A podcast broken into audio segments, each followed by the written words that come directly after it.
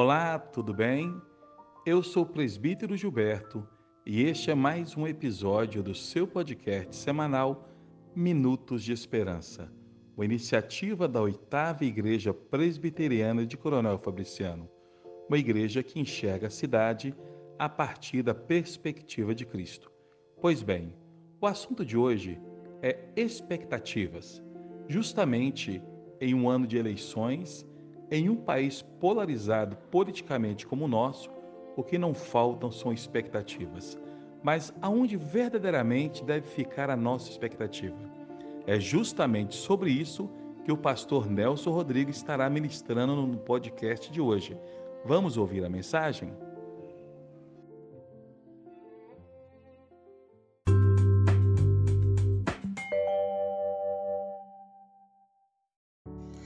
Expectativas. Este é o tema de hoje. Sejam bem-vindos. Todo ser humano afaga em seu coração expectativas. Isto é um fato.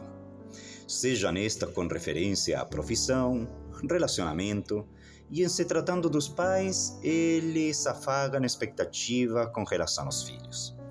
Os pais esperam que seus filhos alcancem muito mais do que eles alcançaram. E se isto é legítimo ou não, Hoje não vamos tratar a respeito disso. Mas sim, hoje desejo levá-los a pensar a respeito das expectativas em si. Não expectativas quanto à vida profissional dos filhos, mas sim quanto ao que desejamos que eles sejam diante do Senhor. Lamentavelmente, poucos são os pais que levam isto a sério. Menos ainda os que lhe dão a importância que lhe é devida Parece que estes pais se esqueceram das palavras do próprio Salvador, que disse assim: O que adianta ganhar o mundo inteiro e perder sua alma? Muitos pais estão tão preocupados e colocam tanta expectativa para que seus filhos sejam bem-sucedidos segundo os padrões do mundo que não para nem por um segundo sequer para se perguntar: Meus filhos têm comunhão com Deus? Bom, a Bíblia nos falará hoje a respeito de um pai que andava na contramão do mundo.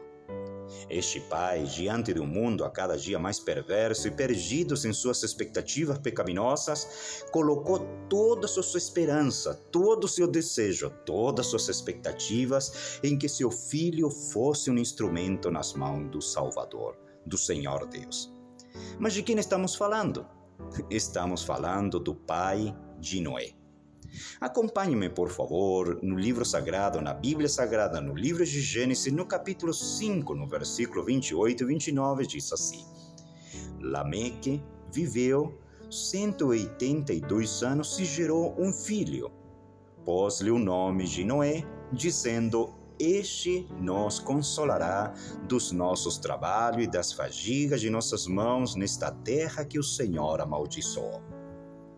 Mas antes de prosseguir, peço que não confunda, por favor, o pai de Noé com o outro Lameque que foi descendente de Caim.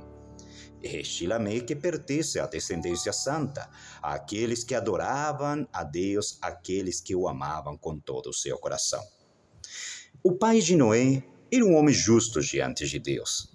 Este pai, servo de Deus, manifestou sua fé, sua fé em Deus ao chamar seu filho de Noé, cujo significado é descanso. O pai de Noé desejava com todas suas forças que Noé fosse um instrumento nas mãos de Deus. O pai de Noé acreditava plenamente nas palavras que Deus havia dito ao seu ancestral Adão quando ainda estava no jardim, aquela promessa que viria um descendente que restauraria todas as coisas. E preste atenção que já havia passado centenas de anos desde aquele dia, no entanto, ainda, ainda aguardava na promessa fiel do Senhor. A cada filho que nascia, perguntavam-se: será este o Messias? Será este quem vai restaurar todas as coisas? Será que este quem vencerá o pecado e trará a paz? O pai de Noé colocou sua fé em Deus. Ele esperava que seu filho fosse um instrumento de bênção em suas benditas mãos. Agora eu pergunto: você deseja o mesmo para com seus filhos? Você tem a mesma expectativa?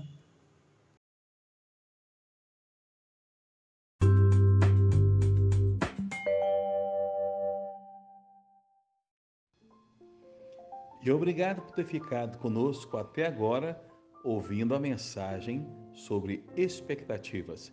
Eu tenho certeza que as suas expectativas mudaram. E eu tenho certeza que também passaram a se tornar expectativas em Deus. E quando Deus de fato é a nossa verdadeira expectativa, nós podemos sentir segurança. Eu espero você no próximo podcast e eu quero agradecer pela audiência e dizer que é um prazer ter você participando do nosso podcast. Nos encontramos na próxima semana, se Deus quiser.